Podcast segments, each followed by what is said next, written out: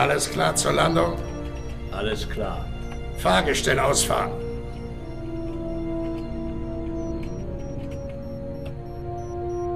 Fahrgestell ist ausgefahren. Geschwindigkeit drosseln. Geschwindigkeit ist gedrosselt. Delta an Moonbase. Wir werden jetzt versuchen zu landen. In Ordnung, Delta, aber seid vorsichtig. Wird schon schief gehen. Verdammt! Wir sind getroffen! Delta an Moonbase. Delta an Moonbase. Wir werden angegriffen. Echtes Triebwerk ist ausgefallen. Ich kann das Schiff nicht behalten. Wir stürzen ab. Delta an Moonbase. Ich wiederhole. Das Schiff stürzt ab. Aus! Aus! Verdammt, Paul! Wie oft soll ich dir das noch sagen? Du steuerst kein Schiff, sondern ein Space Shuttle. Das Shuttle stürzt ab, sollst du sagen. So sieht es das verdammte Drehbuch vor, das du hoffentlich gelesen hast. Obwohl man den Eindruck gewinnen könnte, dass du es nicht gelesen hast, denn sonst wüsstest du ja, dass es Shuttle und nicht Schiff heißt. Oh, verflucht, ich kann so nicht arbeiten! Der Typ, der da unten gerade zusammengefaltet wird, bin ich. Paul Spence. Vor 20 Jahren Hollywood-Star. Jetzt Gelegenheitsmime. Und da ich nicht Redford, Hoffman oder Nicholson heiße, muss ich alles spielen, was kommt. Wie diesen Mist hier. So ändern sich die Zeiten. Der Schreihals da unten ist der Regisseur Stanley Crane. Meiner Meinung nach ein Fall für die Klapsmühle. Warum ich mich mit diesem Penner herumschlage, weiß ich eigentlich nicht. Wahrscheinlich nur des Geldes wegen, das ich für den Schrott hier bekomme.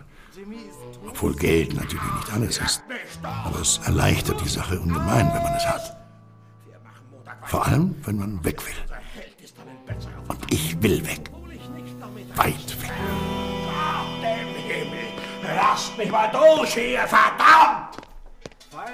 Jetzt krieg ich mal wieder ein, Stanley. Okay, ich habe die Szene fünfmal geschmissen. Aber ist es nicht egal, ob ich Schiff oder Shuttle sage?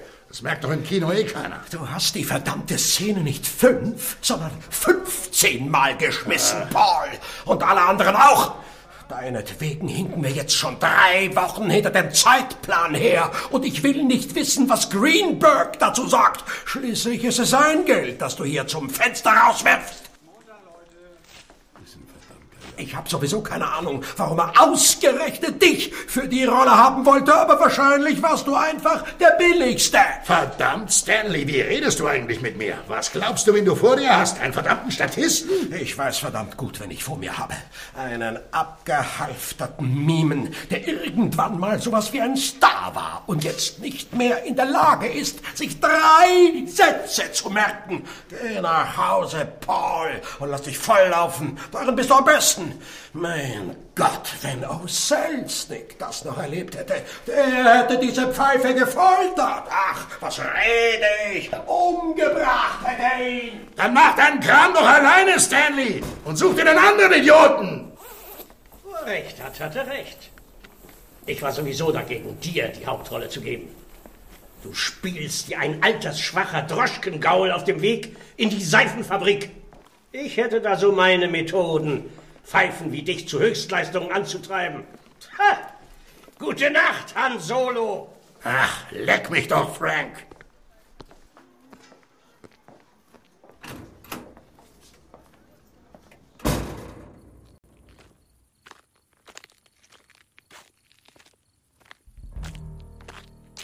Lacey, stehen bleiben. Und jetzt ganz langsam umdrehen und her mit der Brieftasche. Nicht das auch noch. Herrgott, sag mir, dass das ein Traum ist. Ganz ruhig, ganz ruhig. Ich drehe mich jetzt ganz langsam um und lege die Brieftasche vor mich auf den Boden. Machen Sie keine Dummheiten. Ich hatte einen verdammt üblen Tag.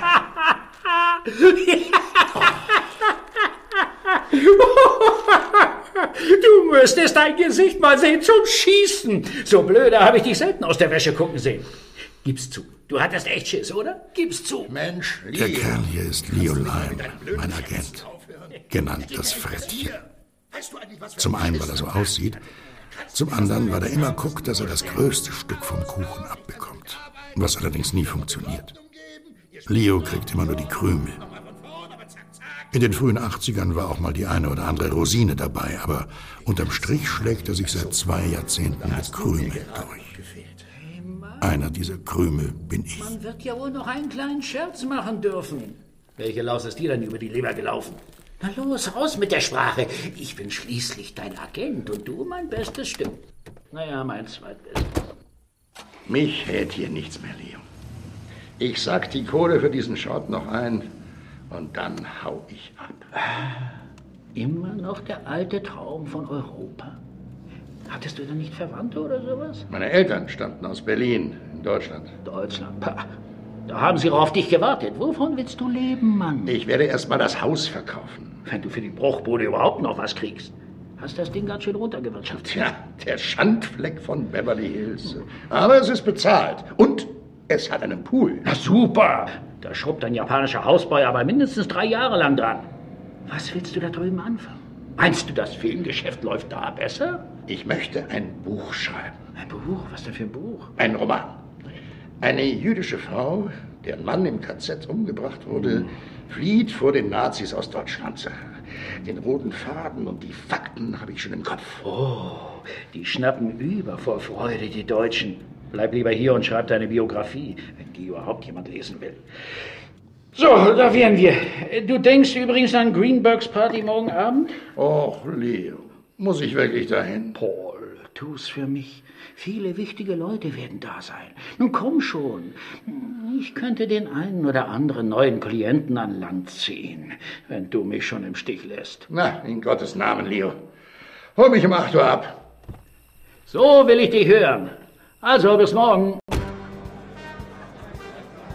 Gesichtspflegeparty bei David und Trudy Greenberg. Neureicher Filmproduzent mit seiner überdrehten Alten, die heute offensichtlich einmal zu oft in ihren Kokstopf gefallen ist. Er ist mit ein paar Filmchen zu Geld gekommen und will jetzt ganz nach oben, mit allen Mitteln.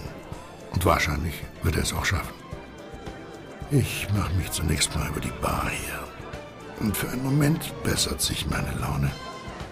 Aber irgendwie habe ich trotzdem das Gefühl, dass dieser Abend noch ein paar unangenehme Überraschungen parat hält.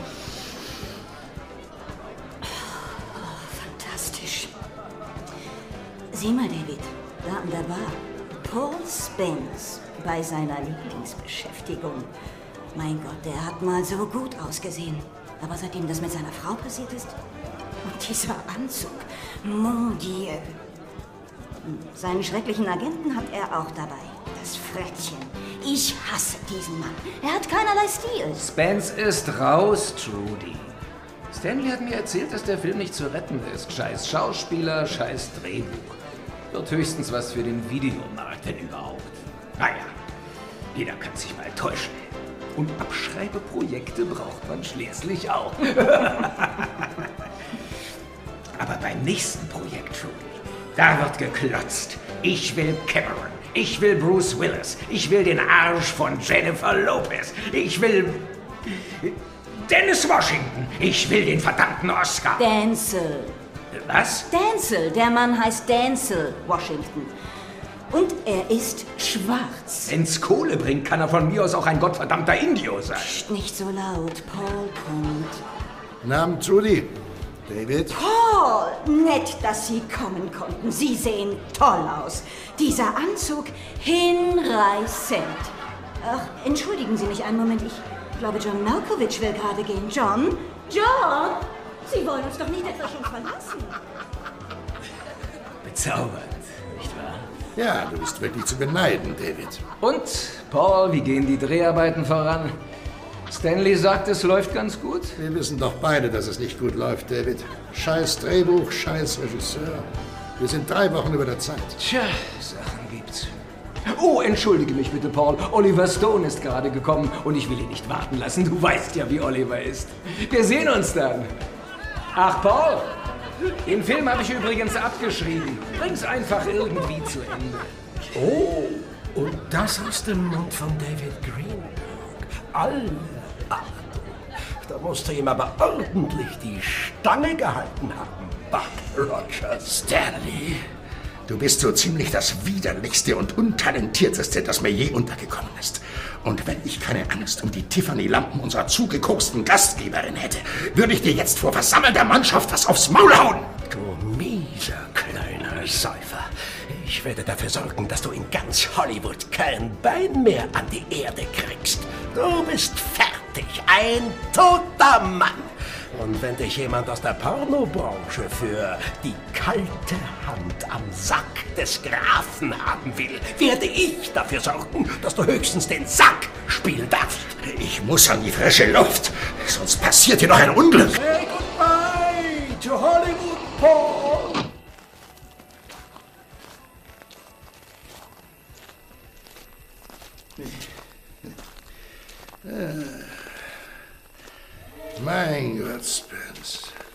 Tust du hier eigentlich?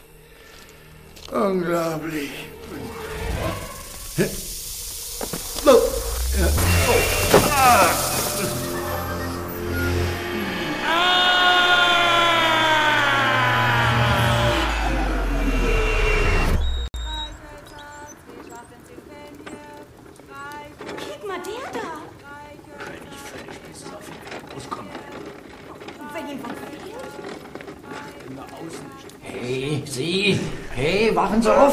Na los, aufgewacht!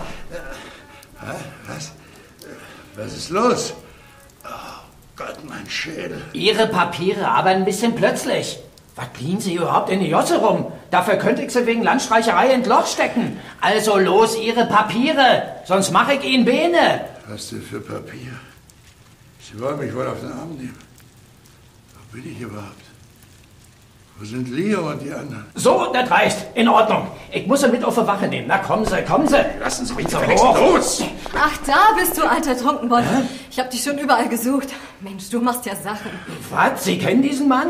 Aber natürlich, er ist mein äh, Onkel. Ihre Papiere. Natürlich, hier bitte.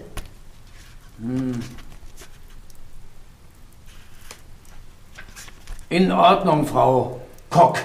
Aber Ihr Herr Onkel hier kann sich nicht ausweisen. Das geht nicht. Na, Onkel Hans wird seine Papiere wohl wieder im Mantel haben.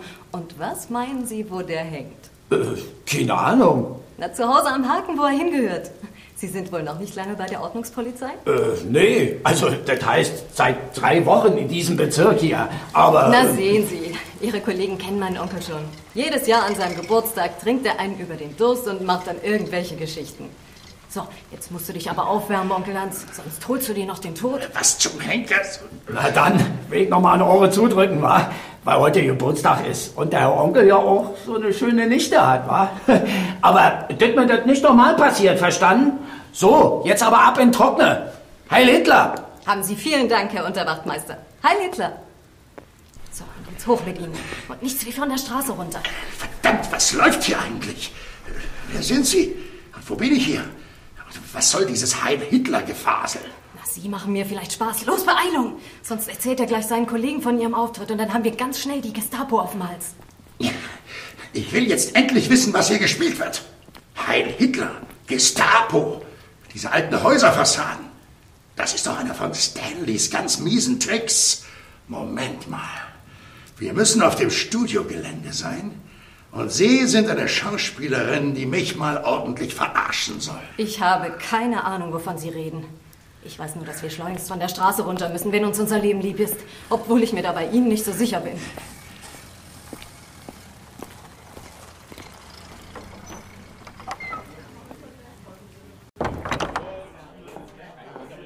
Erstmal an den Tisch da hinten.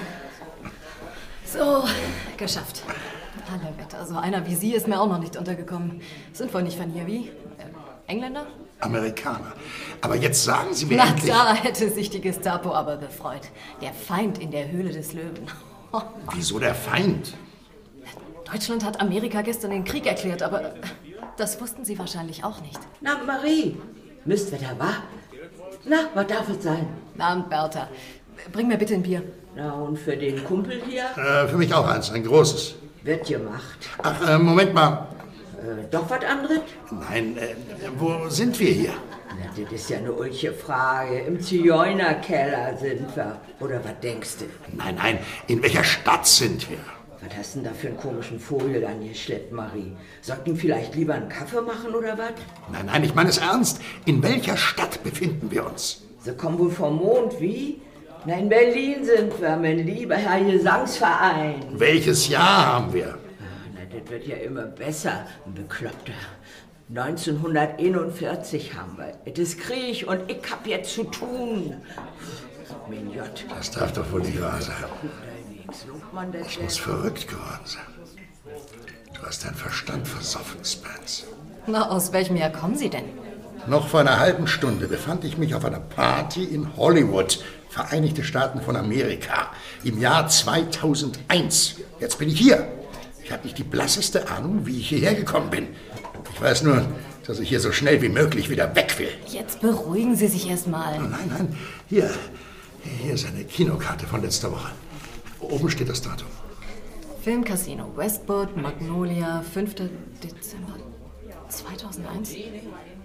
Ach, sowas kann man sich in Amerika wahrscheinlich an jeder Straßenecke drucken lassen, Herr. Äh, Spence, Paul Spence. Aber nicht mit Hologramm. Das kann man sich an keiner verdammten Ecke drucken lassen, Frau. Äh, Fräulein Sanders. Marie Sanders. der Kopf hat aus ihrem Pass aber eben einen anderen Namen vorgelesen. Wenn Sie mit Kopf den Polizisten meinen, dann, dann geht Sie das überhaupt nichts an. Sagen Sie mir mal lieber, wie Sie aus dem Jahr 2001 ins Jahr 1941 gekommen sein wollen. Das ist doch völlig absurd. Sehe ich genauso. Ich habe an diesem Zeitmaschinen-Scheiß hier genauso wenig Interesse wie Sie. Ich habe keine Ahnung, was hier vor sich geht. Und wenn das hier alles kein Fake ist, dann wüsste ich viel lieber, wie komme ich hier wieder weg. Wie Sie zurück in Ihr Jahr 2001 kommen sollen, kann ich Ihnen auch nicht verraten. Entschuldigen Sie mich einen Moment. So, zwei Bier, bitteschön.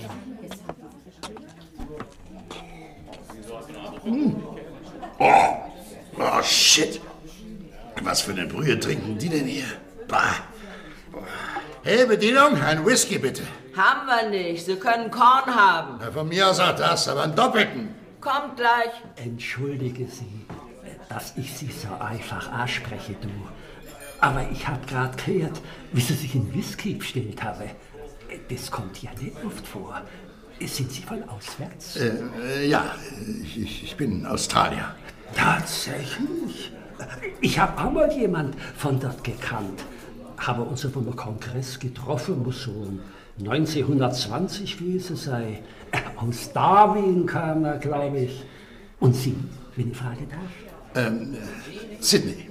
Interessant. Muss schön sein in Australien.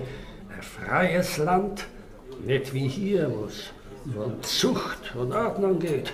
Ein Volk, ein Reich, ein Führer. Das sind nicht lache, du. Uns Wissenschaftler sind hier die Endgebunden, wenn man nicht ausschließlich fürs Reich arbeitet. Aber entschuldige Sie, ich habe mich noch gar nicht vorgestellt. Mein Name ist Weiß, Professor Weiß. Mich hat's aus Süddeutschland nach Berlin verschlagen. Die Arbeit, wissen Sie. Äh, Was machen Sie beruflich, Herr? Spence, ich äh, bin äh, Kriegsberichterstatter. Nein, wirklich? Dann lasse die Nazis wohl doch wieder welche ins Land. Oh, jetzt geht's gleich los. Da will ich sie mal lieber wieder allein lassen. Hat mich gefreut. Auf Wiedersehen, Herr Spenz. Ja, äh, auf, äh, auf Wiedersehen. So, und jetzt mal aufgepasst, Herrschaften. Der Zigeunerkeller hat keine Kosten und Mühen gescheut, euch einen ganz besonderen Schmankerl zu präsentieren. Lola! Musik, bitteschön!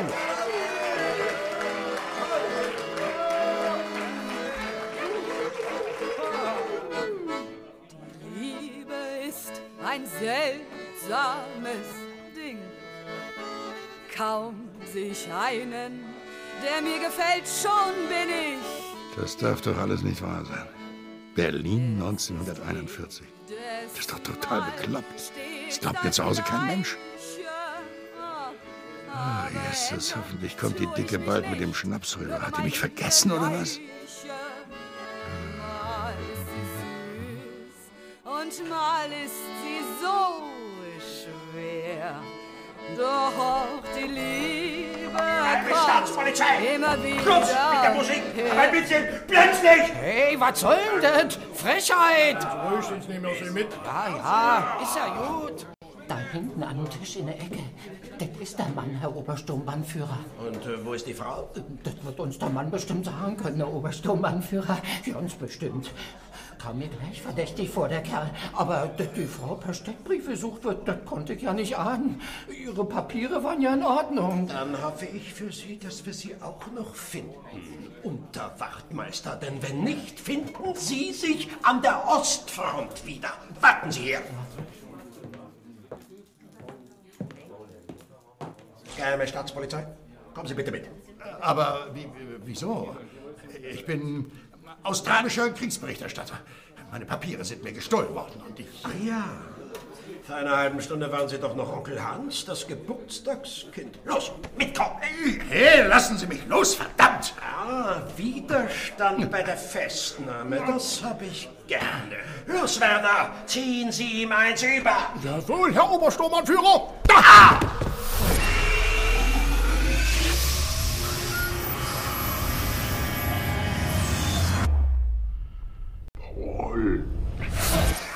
Paul! Lassen Sie mich los. Ich bin australischer Kriegsberichterstatter. Meine Papiere sind Paul, hey, komm mal wieder runter. Paul! Was? Sie? Wo bin ich? Na, wo sollst du schon sein? Du liegst besoffen hinter David Greenbergs Haus und pennst deinen Rausch aus. Großartig, Paul. Aber eben war ich doch noch... Auf unserer Party und haben sich mit Stanley gestritten. Aber das ist Stunden her. Wir haben sie überall gesucht. Mon Dieu, und das auf unserer Party. Du musst hier hinten gestürzt sein und hast dir den Kopf angeschlagen. Bist du okay? Oder soll ich lieber einen Nein, Arzt? ich, ich, ich bin okay.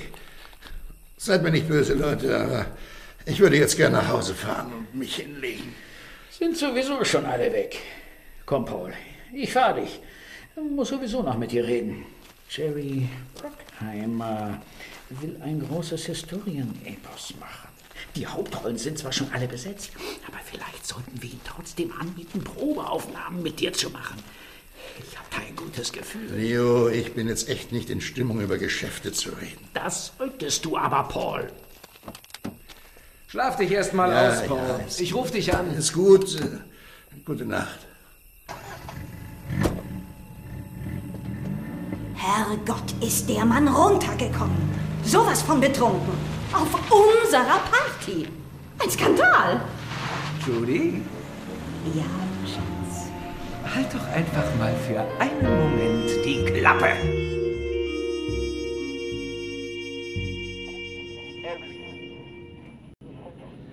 Also diese Bruckheimer Geschichte. Da solltest du wirklich mal drüber nachdenken, Paul. Ich könnte da was arrangieren. Ich sehe schon die Schlagzeilen vor mir. Das Historien-Comeback des Paul Spence. Als Rudersklave auf der Liniengaleere Karthago-Konstantinopel. Vielen Dank, Leo. Paul, jetzt sei nicht blöd. So eine Chance gibt's nicht alle Tage. Eine Bruckheimer Produktion, Moneten, Weiber. Leo, ich war gerade in Berlin. Ach, In Gedanken oder was? Mensch, Paul, du sollst mir zuhören. Mach den Job und hau dann ab. So eine Chance kriegen wir nie wieder. Ich war wirklich da, Mann. Paul, geh jetzt schlafen, ja? Ich ruf dich morgen an. Hm. Gute Nacht. Na, großartig. Wunderbarer Tag. So, Spence, damit das klar ist. Morgen früh schaffst du deinen Arsch zu Dr. Elby.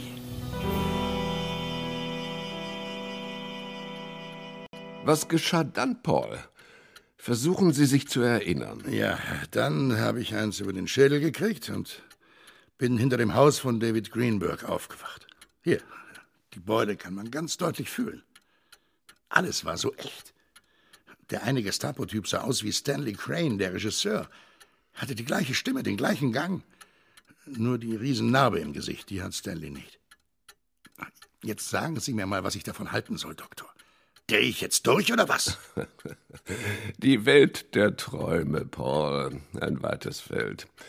Ich beschäftige mich schon seit vielen Jahren damit und habe die außergewöhnlichsten Erfahrungen machen dürfen. Aber Um Ihre Frage zu beantworten. Nein, Sie drehen nicht durch, wenn ich mich auch scheue, diesen unschönen Ausdruck zu benutzen. Ich selbst bevorzuge Wahrnehmungsverzerrung. Aber auch die halte ich bei Ihnen nicht für gegeben. Ich glaube vielmehr, dass Sie sehr stark verarbeiten, Paul. Sie haben mir erzählt, dass Ihnen dieser Crane bei der Arbeit sehr stark zusetzt. So taucht er natürlich auch in Ihren Träumen auf. Der Peiniger des Alltagslebens spielt auch im Traum die Rolle des Peinigers. Das ist völlig normal. Ebenso wie die Beule an Ihrem Kopf. Die werden Sie sich bei Ihrem Sturz zugezogen haben. Dass das Ganze allerdings in Berlin und im Dritten Reich spielt, das ist auffällig. Interessieren Sie sich für diese Zeit? Äh, ja, ja, das tue ich, Doktor. Ich, äh, ich habe bisher niemandem davon erzählt. Die Presse hätte noch vor ein paar Jahren eine Riesengeschichte daraus gemacht. Paul, ich bin nicht die Presse, sondern Ihr Psychotherapeut. Und damit unterliegen alle unsere Gespräche der ärztlichen Schweigepflicht. Also gut. Ich bin Jude, Dr. Elby. Meine Eltern stammten aus Berlin. Mein Vater wurde im KZ Sachsenhausen umgebracht und meine Mutter konnte 1941, drei Monate nach seinem Tod, aus Deutschland fliehen. Sie war in der zwölften Woche mit mir schwanger. Ich wurde auf dem Schiff von Spanien nach New York geboren. Damals hieß meine Mutter noch Teuerkauf. Bei der Einreise haben die Behörden Expense daraus gemacht. Sie nahmen dann einige Zeit später den Namen Spence an. Den Rest kennen Sie ja aus früheren Sitzungen. Lassen Sie mich sehen, ob ich's noch zusammenkriege. Mutter früh gestorben. Sie wuchsen in verschiedenen Waisenhäusern auf. Tellerwäscher, Schauspielschüler, die ersten B-Filme, Durchbruch als Detektiv in Der Schrei um Mitternacht, Krimistar, Krebstod der Ehefrau, Alkoholprobleme, Depressionen. Jetzt wieder B-Filme, Alkohol, demnächst wahrscheinlich wieder Tellerwäscher. Und langsam aber sicher kommt noch ein hübscher Sprung in der Schüssel dazu. so weit würde ich nicht gehen, Paul. Sie müssen einen anderen Umgang mit dieser Art von Träumen lernen. Ja? Sie können Ihre Träume sogar beeinflussen. Beeinflussen? Wie soll das gehen, Doktor? Die Wissenschaft nennt es den luziden Traum oder auch Klartraum. Sie müssen sich während des Traumvorganges sozusagen bewusst werden, dass Sie träumen. Dann können Sie aktiv in den Traumverlauf eingreifen und ihn sogar verändern. Sie können die Regie über Ihre Träume übernehmen, Paul. Aber darauf können wir erst beim nächsten Mal eingehen, denn unsere Zeit ist leider um. Ich sehe Sie dann nächste Woche, Paul. Und wenn ich wieder von Berlin träume und Stanley mir ans Leder will? Übernehmen Sie die Regie, Paul. Sie können Ihre Träume steuern und dabei die interessantesten Sachen herausfinden. Aber jetzt müssen Sie mich entschuldigen, der nächste Patient wartet. Bis nächste Woche dann, Paul.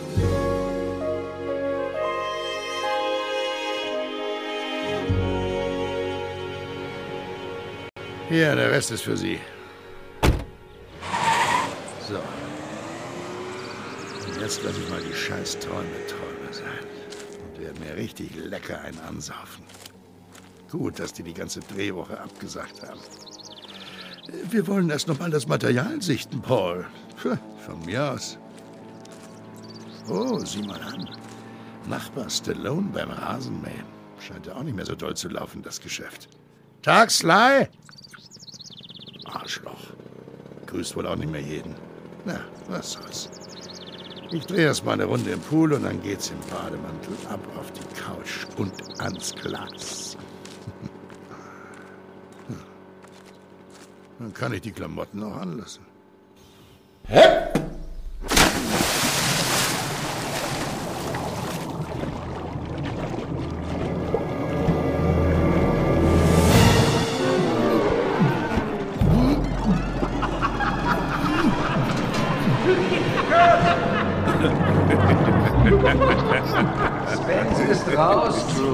Trudy. Stanley hat mir erzählt, dass er... Historien-Comeback. Und wer hätte da so meine Methoden? Pfeifen wie dich zur Höchstleistung anzutreiben. Sie die Regie. Sie können Ihre Träume steuern und dabei die interessantesten Sachen... Say goodbye to Hollywood. Deutschland, stieg ein!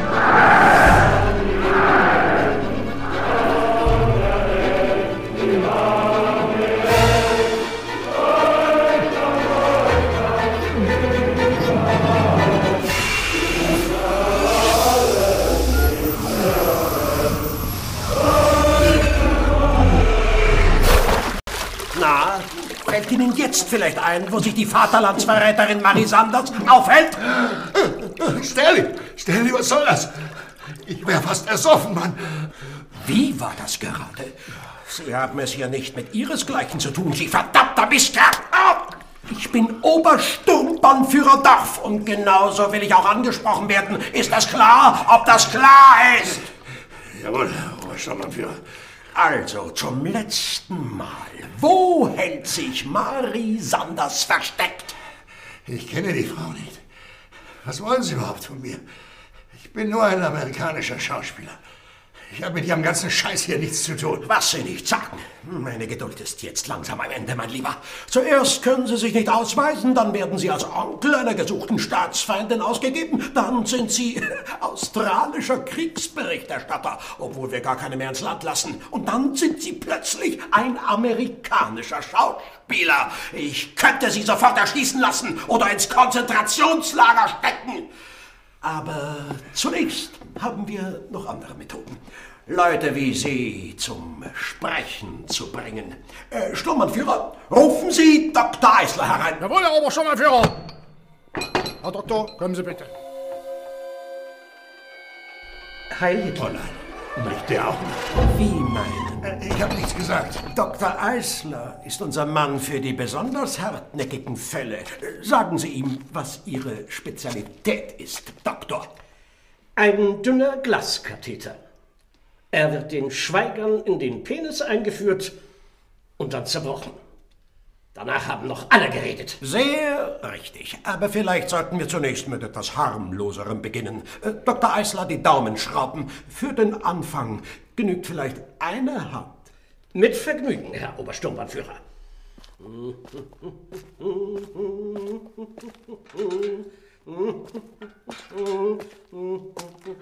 So, sind Sie Rechts- oder Linkshänder? Linkshänder. Gut. Legen Sie bitte Ihre rechte Hand in den Schraubstock. Aber ich bin doch Linkshänder. Das sagen Sie alle. Die Rechten links und die Linken rechts. Jedes Mal das gleiche Spiel. Also bitte, Ihre rechte Hand in den Schraubstock. Das werde ich nicht tun. Oh, doch, das werden Sie. Äh, Sturmbannführer Werner, seien Sie unserem Gast doch bitte behilflich. Jawohl. Na komm schon. In Ordnung, ich hab ihn. Ziehen Sie die Schrauben an, Doktor. Gern. So, es wird jetzt gleich etwas wehtun.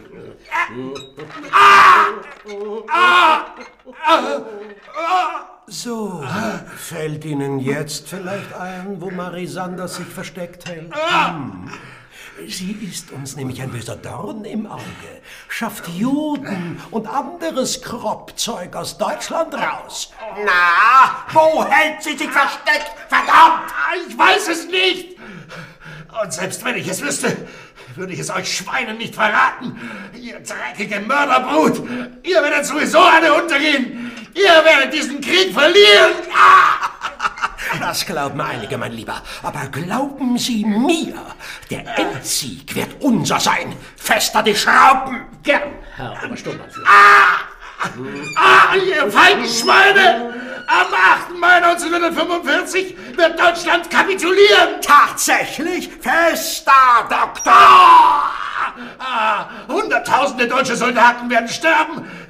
Sechs Millionen Juden habt ihr auf dem Gewissen. Die Endlösung wird am 20. Januar 42 auf der Bonnsee-Konferenz beschlossen. Ihr verdammten Mörder! So, so, interessant. Fester, Doktor. Und noch was. Oh, oh, ihr werdet alle verrecken. Heydrich wird umgebracht. Das Attentat auf Hitler geht daneben, aber begeht kurz vor Kriegsende Selbstmord, weil er die Schmach nicht ertragen kann. Und woher wissen Sie das alles? Ich weiß es einfach.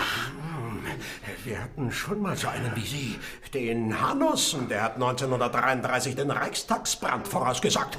Hat dann leider einen tragischen Unfall, der Ärmste. Der Führer ist der Kunst des Hellsehens alles andere als abgeneigt. Wenn irgendetwas von dem eintritt, was der Kerl sagt und sich herausstellt, dass ich davon gewusst habe, ohne Meldung zu machen. Dr. Eisner, äh, machen Sie eine kurze Pause. Ich muss mal äh, telefonieren. Ganz wie Sie wünschen, Herr Obersturmbannführer. Herr Gruppenführer? Ja? Guten Abend. Obersturmbannführer Dorf am Apparat. Ah, Dorf, na, alles in deutscher Hand? Ja, muss, ja. Äh, Wir führen hier gerade ein Verhör und ich habe einige Informationen bekommen, die Obergruppenführer Heidrich interessieren dürften. Aber der wird ja wohl in Prag sein. Nein, mein Lieber, der ist in Berlin, sogar im Hause. In Berlin? Sogar im Hause? Wenn ich's doch sage. Äh, Ja, aber er hat es ja nicht so gern, wenn... Ach was, der ist gut aufgelegt. Beste Erfolge im Protektorat. Wie? Kommen Sie ruhig auf, Dorf. Gut, dann komme ich nach oben. Herr Littler, Herr Gruppenführer. Machen Sie weiter, Doktor. Aber in Maß. Werner, Sie führen das Verhör. Jawohl, Herr Obersturmbannführer. So, mein großer Hellseher. Jetzt wird sich gleich Ihre Zukunft entscheiden.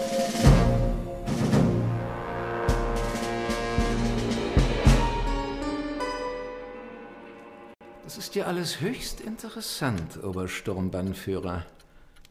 Ein folterresistenter Amerikaner, der Kontakt zu einer Widerstandsgruppe hat und gleichzeitig auch noch Hellseher ist.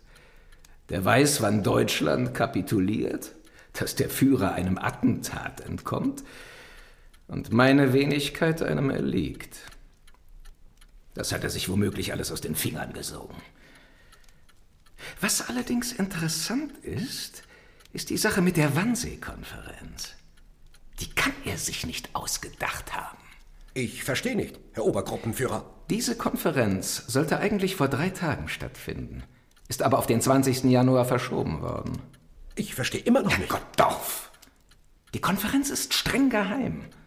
Davon wissen nur der Führer, Himmler, Göring, Goebbels und die 14 Parteigenossen, die teilnehmen sollen. Das würde ja heißen. Das würde nicht heißen, Dorf. Das heißt, dass es eine undichte Stelle geben muss. Aber wer sollte Na, der denn... Führer bestimmt nicht, Sie Idiot. Und die anderen drei gewiss auch nicht. Was allerdings die Konferenzteilnehmer angeht, müssten die verhört Wohl verrückt geworden, Dorf. Nein! Die Sache muss behutsam angepackt werden. Was soll mit dem Amerikaner passieren? Tun Sie mir einen Gefallen, Dorf, ja? Und halten Sie mal für einen Moment die Klappe. Woher könnte der Amerikaner seine Informationen haben? Wer sind seine Verbindungsleute? Was hat diese Widerstandsgruppe damit zu tun? Kann man die Sache mit den Attentaten einfach außer Acht lassen? Obersturmbannführer? Ja, Herr Ich Obergruppenführer. habe eine Idee.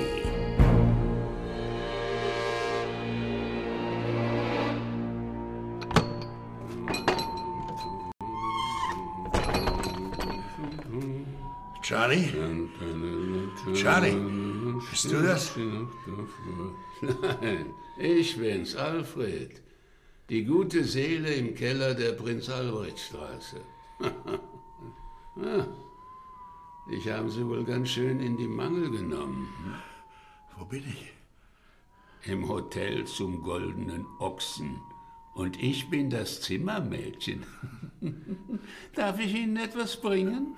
Was? Himmel, Arsch und Wolkenbruch. Dich hat's ja hart erwischt. Hm, Komm, trink was. Wird dir gut tun. Was ist das? Knochenbrühe, von Alfred selbst zubereitet. Die weckt Tote auf. Komm, trink. Gott, die ist ja lauwarm. Entschuldigung, beim zweiten Gang werde ich mir mehr Mühe geben. Was tun Sie hier? Sind wir immer noch in diesem Nazi-Keller? Da sind wir. Aber im Moment wird nicht verhört. Ist mitten in der Nacht. Ich bin hier der Galfaktor schon ewig. Mädchen für alles, wofür sich die Gestapo zu schade ist. Kochen, Pissbette raustragen, Zellenböden schrubben. Ja, das Blut geht immer sehr schlecht ab. Und du bist Schauspieler? Aus Amerika? Hm? Ist Amerika wirklich so schlimm, wie die immer im Radio durchgeben? Überall Juden und Neger, Millionäre in Zylindern, verqualmte Fabriken, Bettler auf den Straßen, Striptease-Bars? Noch schlimmer. Was heult denn da eigentlich die ganze Zeit? Das ist der Wind, der pfeift durch den Lüftungsschacht auf dem Klo. Ist ein ganz schöner Sturm da draußen. Hm. Na, noch eine Brühe? Ich habe noch mehr davon. Ja, danke. Aber ein bisschen heißer, wenn es geht. Wird gemacht. Bin gleich wieder da.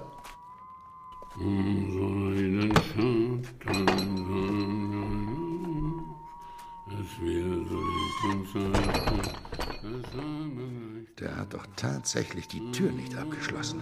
So, und jetzt übernimmst du die Regie, Spence.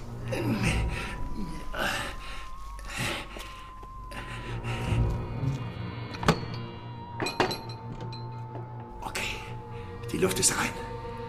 Jetzt nur schnell, bevor der Alte wieder zurückkommt. So, immer dem Heulen nach. Hier um die Ecke muss es sein.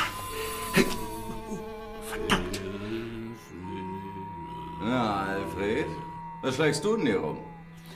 Der Obersturmbannführer hat gesagt, ich soll mich ein bisschen um den Amerikaner kümmern.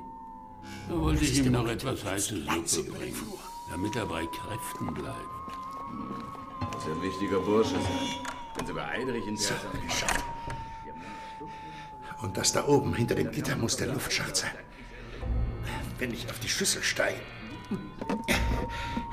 müsste ich eigentlich drankommen. Gott, es ist tatsächlich lose. Ja. So, und jetzt hochziehen. Oh. Ah, oh.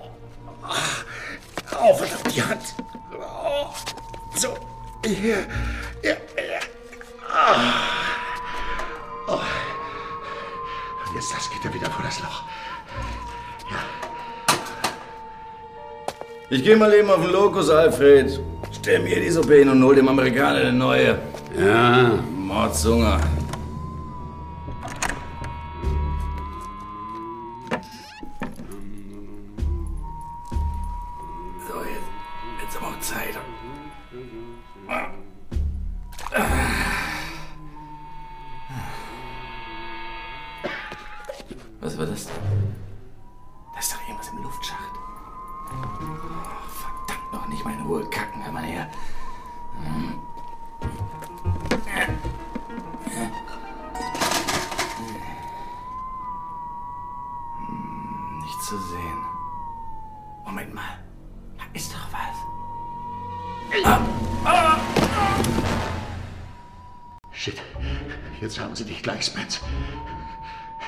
Den Schacht. Oh, oh Gott, hier geht's auch noch nach oben. Oh, so, und jetzt hier weiter.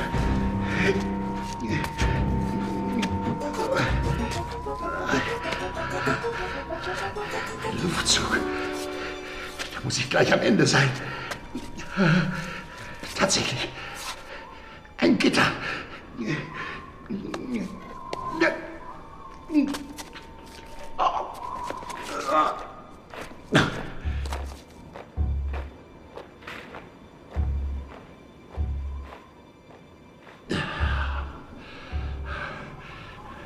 Also nochmal.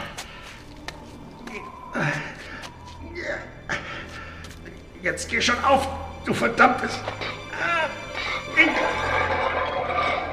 Ah, so. Oh, shit. Was macht das Ding für einen Lärm? So, und jetzt vorsichtig die Lage checken. Sieht gut aus, Spence. Niemand zu sehen. Also los.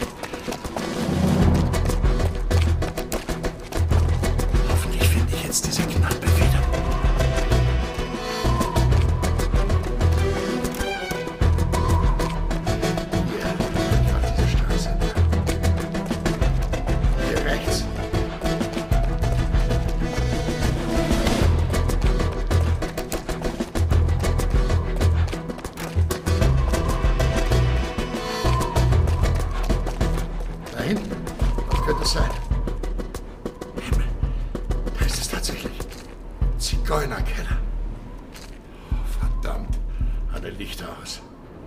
Die können doch nicht wirklich geschlossen haben. Hallo? Machen Sie auf! Hallo! Aufmachen! Hey, was ist denn das für ein Lärm? Wurde verrückt geworden. Wer ist denn da? Ich bin's. Ich war neulich mit Marie bei Ihnen in der Kneipe. Das waren einige. Der Mann, der wissen wollte, welches Jahr wir haben. Ich muss dringend mit Marie sprechen. Momentchen, ich komm runter.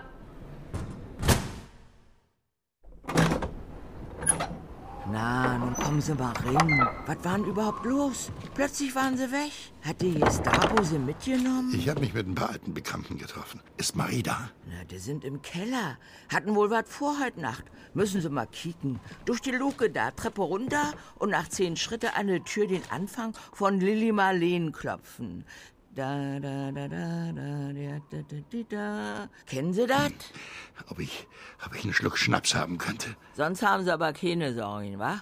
Da, das geht auf Kosten des Hauses. Haben Sie vielen Dank. Ja, ja, ist schon gut. Mit der dicken Bertha könnt ihr ja machen.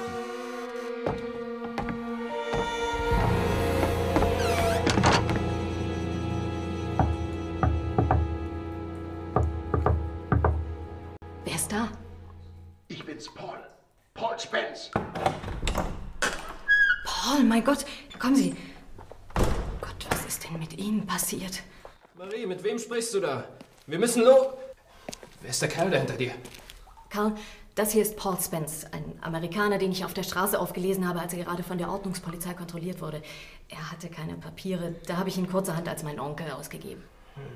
Ein Amerikaner, sagst du? Das gefällt mir gar nicht. Von denen würde sich doch keiner mehr nach Berlin reinwagen. Wer sagt dir, dass der Kerl kein Spitzel ist?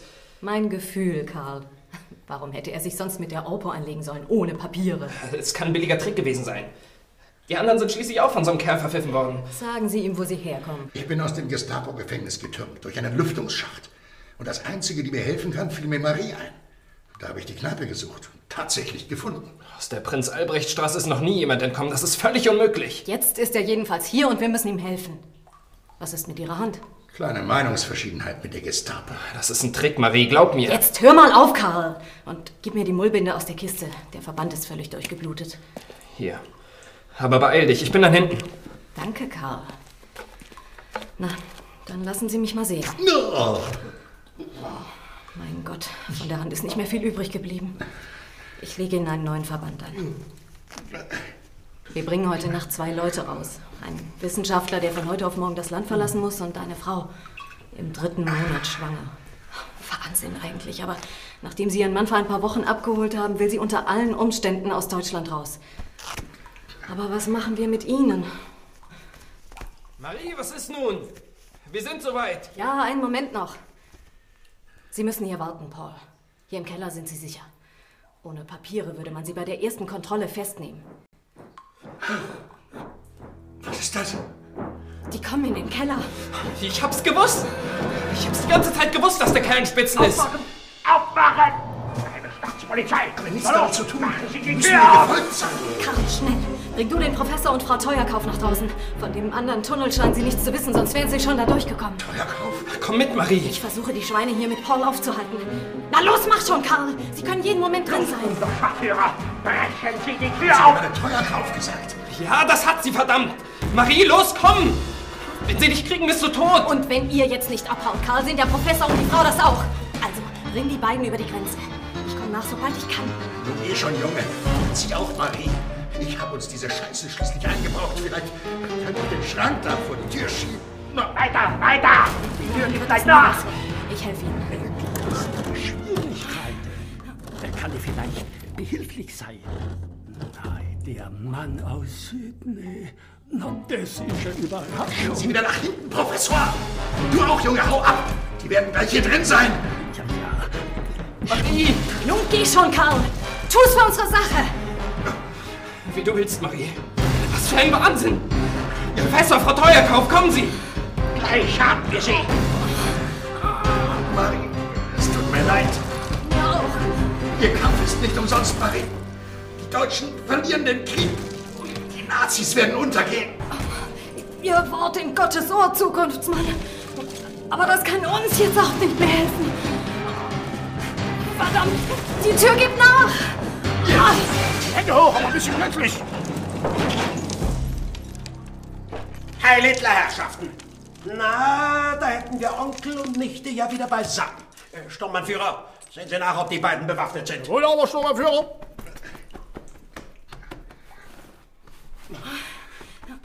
Sie sind sauber. Na, wenigstens das.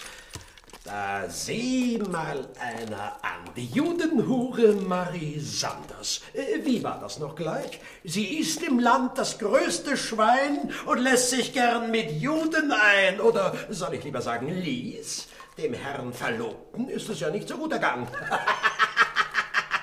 Der Itzig hat gequiekt wie ein Schwein, als wir ihn in Spandau an den Haken gehängt haben.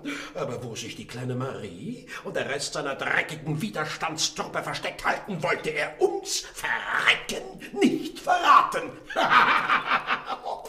Aber nach und nach gehen uns doch alle ins Netz. Die anderen drei letzte Woche und Sie, meine Liebe, heute durch die freundliche Mithilfe unseres amerikanischen Freundes hier. Und Ihren Herrn Bruder, den schnappen wir auch noch, das verspreche ich Ihnen. Sie werden Karl nicht kriegen. Niemals. Niemals, die verdammte Missgeburt.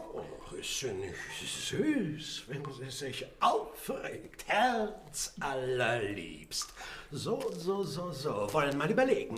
Staatsfeindliche Äußerungen, Urkundenfälschung, Vorbereitung zum Hochverrat, Landesverrat, Judenbegünstigung, Beihilfe zur Flucht. Oh, da kommt eine Menge zusammen. Meinen Sie nicht auch, meine Liebe?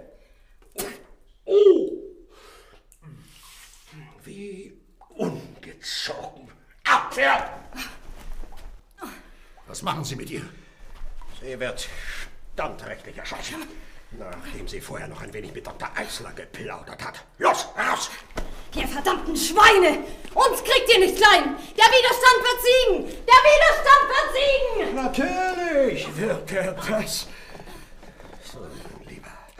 Und jetzt zu Ihnen. Mit Ihnen hat man etwas ganz Besonderes vor. Und, was soll das sein? Heidrich hat großes Interesse an Ihren speziellen Kenntnissen über, äh, sagen wir mal, eine bestimmte Konferenz. Er weiß zwar nicht, woher Sie davon wissen, aber er hielt es zunächst mal für klug, Sie entkommen zu lassen, damit Sie uns zum Fräulein Sanders bringen. Vielleicht haben Sie Ihre Informationen ja von ihr, aber das wird Dr. Eisler schon herausfinden. Dann war das alles geplant? Was dachten Sie denn? Haben Sie allen Ernstes geglaubt, man kann so mir nichts, dir nichts aus dem Gestapo-Hauptquartier rausspazieren? Haben Sie das wirklich geglaubt? Köstlich, mein Lieber. Köstlich. Heidrich ist Ihnen wohlgesonnen, was ich nicht ganz nachvollziehen kann, aber das steht zum Glück nicht zur Debatte. Aufgrund Ihrer Kenntnisse könnte er sich vorstellen, dass man Sie für uns arbeiten lässt. Als Spion der Gestapo? Als Spion der Gestapo! heißt das nein? Ja, ja, das heißt es, Stanley. Ich habe diesen ganzen Scheiß sowas von satt. Ich kann so nicht arbeiten. Paul, Sie sehen toll aus. Ach, ich glaube, John Malkovich will gerade gehen. Ein Hitler, Obersturmführer. Das Gas für die Juden ist ausgegangen. Dürfen wir die restlichen Tausend erschießen? Ihr könnt mich alle mal am Arsch lecken. Wie Sie meinen. Auch für diesen Fall habe ich meine Anweisungen. Abführen!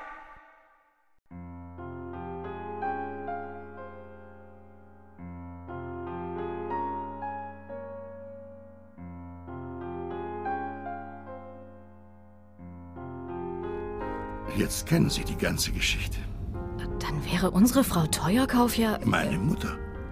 Obwohl ich noch gar nicht geboren bin, ja. Und ich habe nicht ein Wort zu ihr gesagt, nicht mal das. Was hätten Sie auch sagen sollen? Hallo Mutter, ich bin's Paul, dein Sohn, der in einem halben Jahr in Amerika zur Welt kommt? Vielleicht, ja. Ich kann mir nicht vorstellen, dass sie Ihnen geglaubt hätte. Nicht in dieser Situation. Wahrscheinlich haben Sie recht. Mag mir gar nicht vorstellen, was Sie mit Ihrem Wissen alles hätten tun können, Paul. Für unsere Gruppe, für das Land, für die Menschen. Dafür ist es jetzt zu spät, Marie. Es ist zu spät. Und? Paul? Haben Sie Ihre Träume in den Griff gekriegt? Haben Sie die Regie übernommen? Dr. Elby? Ja, ich bin's. Und bin's auch wieder nicht. Denn ich träume, Paul. Ich werde bald wieder aufwachen und in meine Praxis gehen. Aber wie steht es mit Ihnen, Paul? Träumen Sie? Oder sind Sie wirklich hier? Guten Abend, Herr Doktor. Kommen Sie, der Führer wird Sie gleich empfangen. Entschuldigen Sie mich, Paul, aber der nächste Patient wartet schon. Bis nächste Woche dann, beziehungsweise falls Sie uns nicht wiedersehen sollten, gute Reise. Ha ha ha!